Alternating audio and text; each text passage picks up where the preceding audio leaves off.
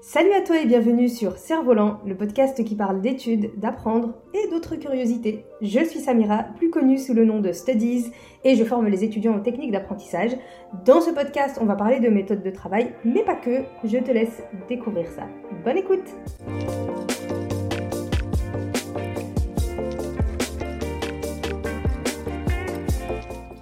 Hello à toi et bienvenue dans ce nouvel épisode du podcast Cerf-Volant. Nouvel épisode à quelques jours de la rentrée, à la veille de la rentrée même. Tu fais peut-être partie, je l'espère, de ceux qui veulent préparer la rentrée. Mais au final, c'est toujours la même chose. Par quoi commencer?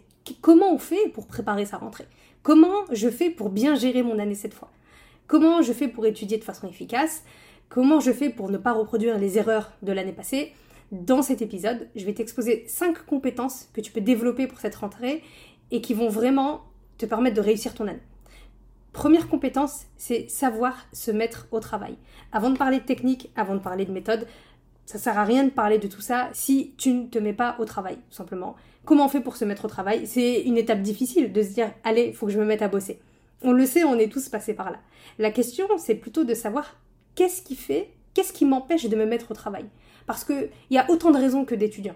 Et si on pointe pas du doigt la bonne raison, si tu ne te rends pas compte de la raison pour laquelle tu n'arrives pas à te mettre au travail, et que tu penses que c'est une autre raison, et tu as l'impression qu'il faut que tu mettes une astuce que tu as vue sur Instagram pour te mettre au travail et que ça fonctionne pas, tu risques de culpabiliser, de t'en vouloir, d'avoir l'impression que tu te sabotes ou que t'es pas fait pour les études. Donc la question c'est de savoir qu'est-ce qui m'empêche de me mettre au travail? Est-ce que c'est la procrastination? Est-ce que c'est parce que j'ai peur d'échouer? Est-ce que c'est le stress? Est-ce que c'est une mauvaise gestion du temps? Est-ce que c'est parce que t'es pas motivé? Est-ce que c'est parce que tu as une mauvaise organisation? C'est important de savoir ce qui t'empêche de te mettre au travail. Et bien évidemment, ça peut changer à chaque fois. C'est pas forcément toujours la même raison. Mais quand tu es dans cette situation-là et que tu as du mal à te mettre au travail, c'est important de te poser la question. Et tu peux faire un exercice très simple. Tu peux prendre une feuille, un stylo, et noter ce qui te passe par la tête quand tu veux te mettre au travail. Quelles sont les pensées qui te viennent? Est-ce que tu as un sentiment de douleur? Est-ce que t'as la flemme? Est-ce que t'as peur parce que tu sais que t'as beaucoup de travail à faire? Est-ce que t'as l'impression que tu ne vas pas réussir à aller jusqu'au bout de toutes les tâches que tu t'es imposées Est-ce que c'est parce que tu manques de temps? Est-ce que c'est parce que t'as mangé trop tard ou t'as regardé une série et t'as trop tardé? Quelles sont les raisons qui font que t'as du mal à te mettre au travail? Et justement, le premier outil à mettre en place, c'est de mettre en place euh, des petites astuces pour te faciliter la mise en place de travail. Si par exemple, tu as la flemme de te mettre au travail, eh ben, tu peux mettre en place une petite astuce. Tu as 5 secondes pour trouver quelque chose de plus intéressant à faire. Si tu trouves pas, ça veut dire qu'il faut que tu bosses. Tu peux mettre en place des sessions de travail courtes. Par exemple, une heure c'est difficile pour toi, bah peut-être commencer par 15 minutes de travail. Si tu travailles pendant 15 minutes, c'est génial et tu te remets une petite session de 15 minutes. Et ainsi de suite. Si euh, tu as l'impression d'être submergé parce que tu te fixes des choses trop importantes à faire, tu peux commencer par te fixer une petite tâche. Donc, euh, au lieu de se dire, bon, je finis ma dissertation euh, ce soir dans une heure, plutôt que de se dire ça, dis-toi, bah, peut-être ça vaut le coup que je fasse mon plan ou juste que j'écrive l'introduction. Et comme ce sont des étapes qui sont plus facilement franchissables, plus facilement atteignables, forcément, tu vas plus facilement te mettre au travail. Donc, première compétence, savoir se mettre au travail. Deuxième compétence, savoir travailler ses cours. Là, maintenant que tu arrives à surmonter tous les obstacles qui t'empêchent de te mettre à travailler, il faut savoir quoi faire quand tu étudies. Et c'est là que les techniques d'apprentissage, elles commencent à prendre leur importance. Et ça commence par quelque chose qui est difficile de mettre en place pour les étudiants et pour la plupart des adultes, c'est la prise de notes.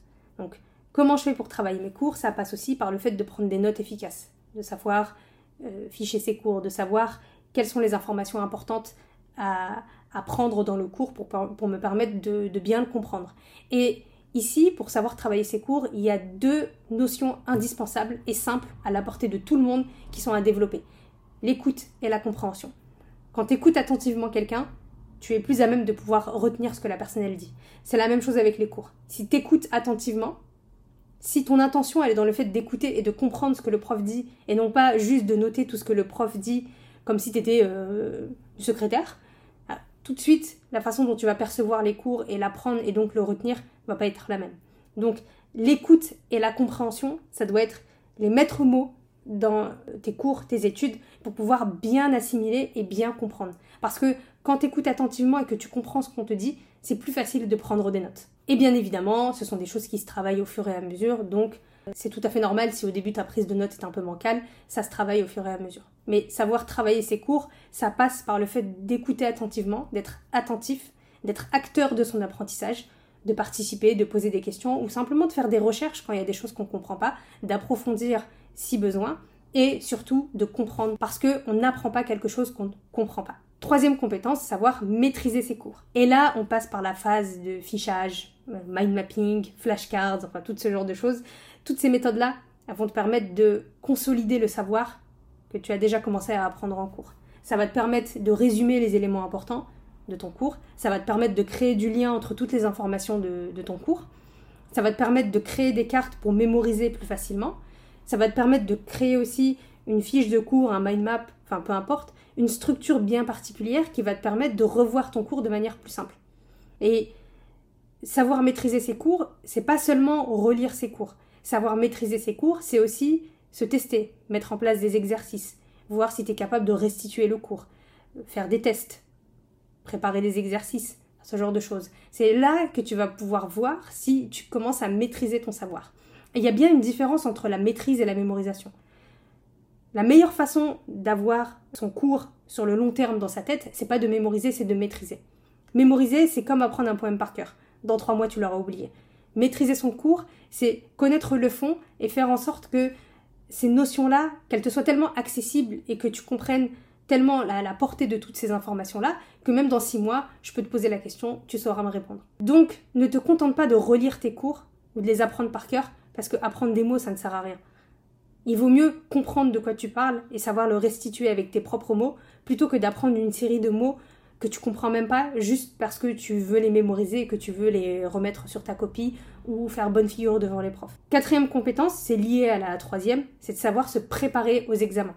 Parce que oui, se préparer aux examens, c'est tout aussi important que maîtriser ses cours. Les examens, la forme des examens, elle demande une façon de réviser bien particulière. Je te donne un exemple. Si ton examen c'est un QCM, ça signifie qu'on va te poser des questions détaillées sur ton cours. Donc là, il vaut mieux que tu maîtrises ton cours en profondeur. Donc ça veut dire que toutes les techniques du style mind mapping, flashcards, le fait de faire des exercices, euh, le fait de, faire des QCM, des tests, c'est la meilleure façon de se préparer aux examens parce qu'on va te demander des réponses bien précises et on va jouer sur la nuance dans les propositions pour te perturber. Quand ton examen c'est une dissertation, Ici, on te demande de créer un argumentaire, de mettre en place un argumentaire en t'appuyant sur tes cours. Donc tu sais que pour te préparer à la dissertation, apprendre ton cours par cœur pour le réécrire le jour de l'examen, ça va pas du tout marcher. Tu vas même faire un hors sujet et euh, tu vas rater ton examen. Ce qui serait dommage avec tout le temps que tu as investi pour pouvoir l'apprendre. Donc dans le cadre de la dissertation, au-delà du fait qu'il faut que tu saches ton cours, qu'il faut que tu maîtrises les notions essentielles de ton cours, les bases de ton cours et un peu plus, il faut aussi apprendre à créer un argumentaire. Comment on fait un plan? Quelle est la méthodologie de la dissertation? Comment je fais pour répondre à une question que l'on me pose et sur laquelle je dois disserter? Si ton examen, c'est un oral, c'est encore autre chose. Si ton examen, ce sont des exercices, c'est encore autre chose. Dans ce cas-là, il faut s'exercer encore et encore jusqu'à ce qu'on comprenne le raisonnement qu'il faut avoir. Et se préparer aux examens, c'est tout un art au final. Donc, quand dans le cadre des études, tu as des examens, savoir se préparer aux examens, savoir prendre ce recul-là en se disant Ok, j'ai tel examen, donc il faut que je révise mon cours de telle manière pour bien le préparer, c'est prendre de l'avance, c'est avoir tout compris au final, et euh, c'est viser l'excellence dans ses études. Et enfin, cinquième compétence, alors là, euh, c'est réservé euh, à l'élite des étudiants, c'est savoir aller plus loin, c'est savoir lire, savoir euh, aller chercher euh, des informations complémentaires, c'est s'intéresser plus en profondeur à certains sujets.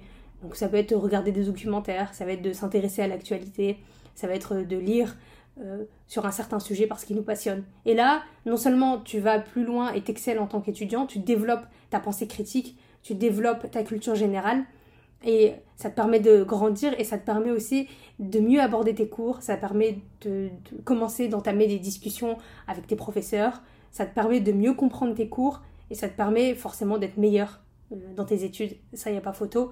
Si je dis que c'est réservé à l'élite des étudiants, c'est parce que je sais que la lecture, c'est pas quelque chose que la plupart des gens apprécient et pourtant, on sait les bienfaits de la lecture, on sait ce que ça peut apporter.